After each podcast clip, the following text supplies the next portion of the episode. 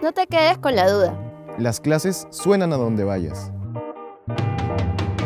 Cada semana, los profesores de la Facultad de Ciencias Empresariales y Económicas responderán tus preguntas. Solo alza la mano y di. Profe, una, pregunta.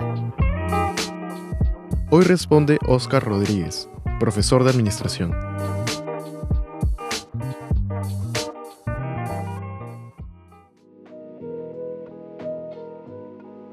¿Qué son las competencias profesionales?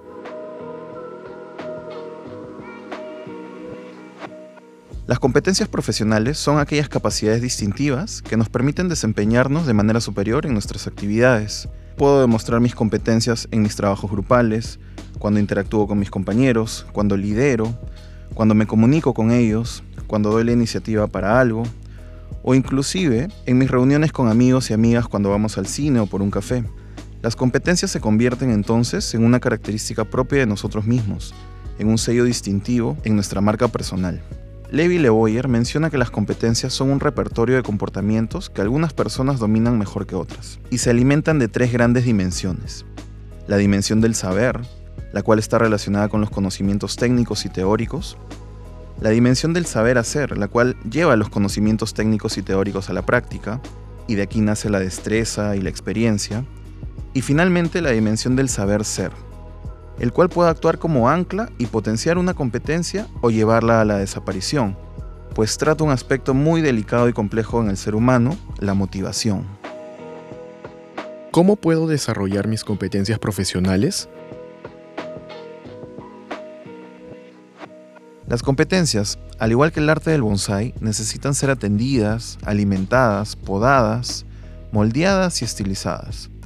Una competencia en sí misma no es más que una nube efímera e intangible, y no es hasta que las ponemos en buen uso que empiezan a aportar valor, ya sea para nuestras organizaciones o para nuestra vida misma.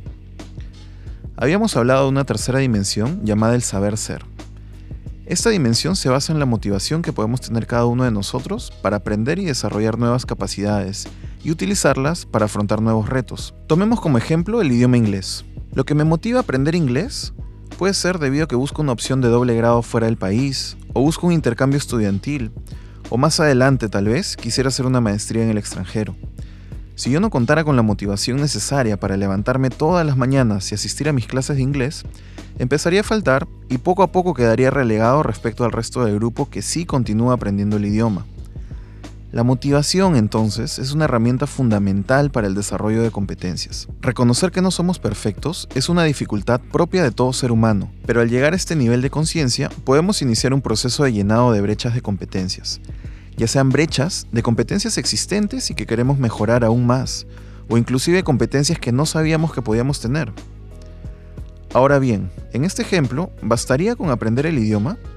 Pues no. El aprendizaje teórico o técnico es uno de los componentes de una competencia.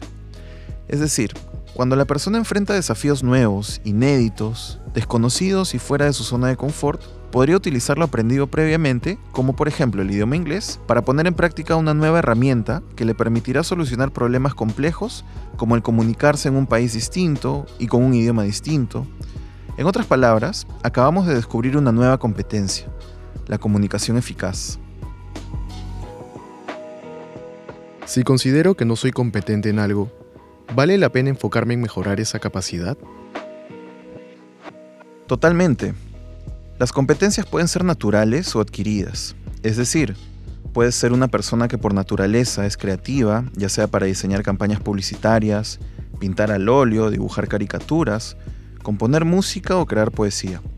Claramente, a través de los comportamientos de la persona, uno podría confirmar que sí, efectivamente, es una persona que tiene la competencia de la creatividad.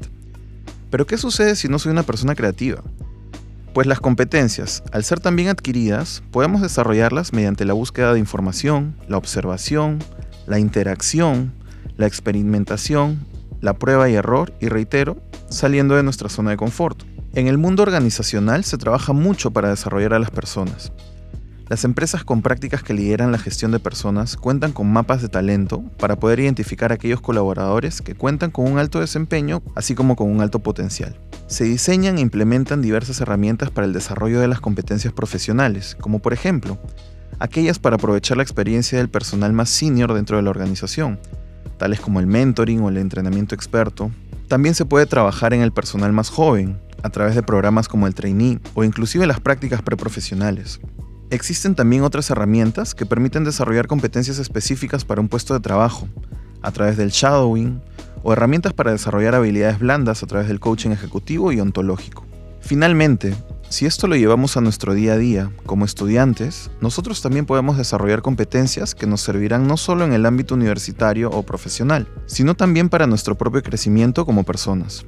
Por ejemplo, si quisiera salir de mi zona de confort y enfrentar nuevos retos, aprender nuevas herramientas y superar nuevos desafíos, Siempre tengo plataformas potentes a disposición a través de los círculos de estudio, puedo asistir a los diversos eventos organizados para la comunidad universitaria, puedo participar de las convocatorias del Centro de Emprendimiento o del Centro de Sostenibilidad, puedo pedir asesoría del Centro de Empleabilidad y tantas otras plataformas para aprender, desarrollar y potenciar mis competencias.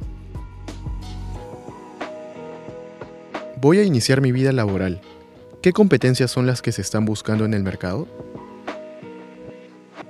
Antes de la pandemia se escuchaba mucho estos conceptos de entornos VUCA, que por sus siglas en inglés hacen referencia a que los entornos de hoy son volátiles, inciertos, complejos y ambiguos. Y así también entornos BANI, que por sus siglas también en inglés hacen referencia a que los entornos son frágiles, son generadores de ansiedad, son no lineales e incomprensibles. Luego de dos años y medio de pandemia, si hay algo que caracteriza a las generaciones de estudiantes de hoy en día es su gran capacidad para adaptarse a entornos no solo cambiantes, sino complejos y de total incertidumbre.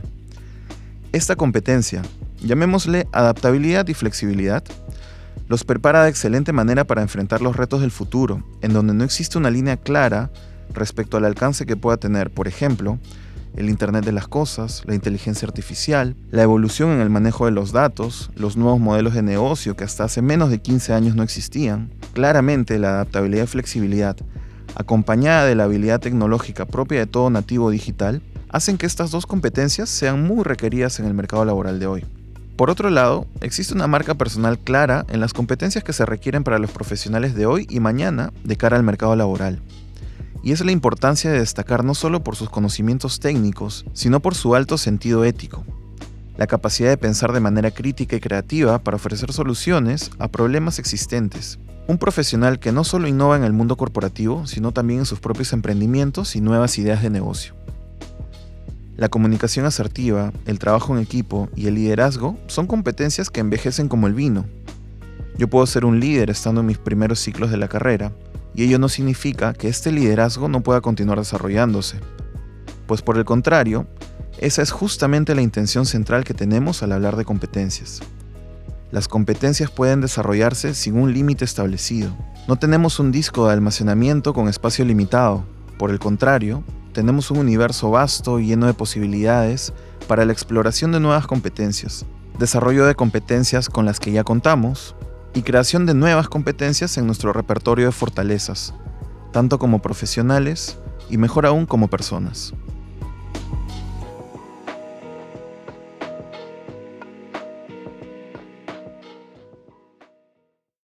Si quieres que tu pregunta aparezca en un nuevo episodio, escríbenos al correo eventosfacultadcee.ulima.edu.pe. Para escuchar más respuestas a tus preguntas, suscríbete al programa en Spotify, Apple Podcast o la plataforma de podcast que prefieras.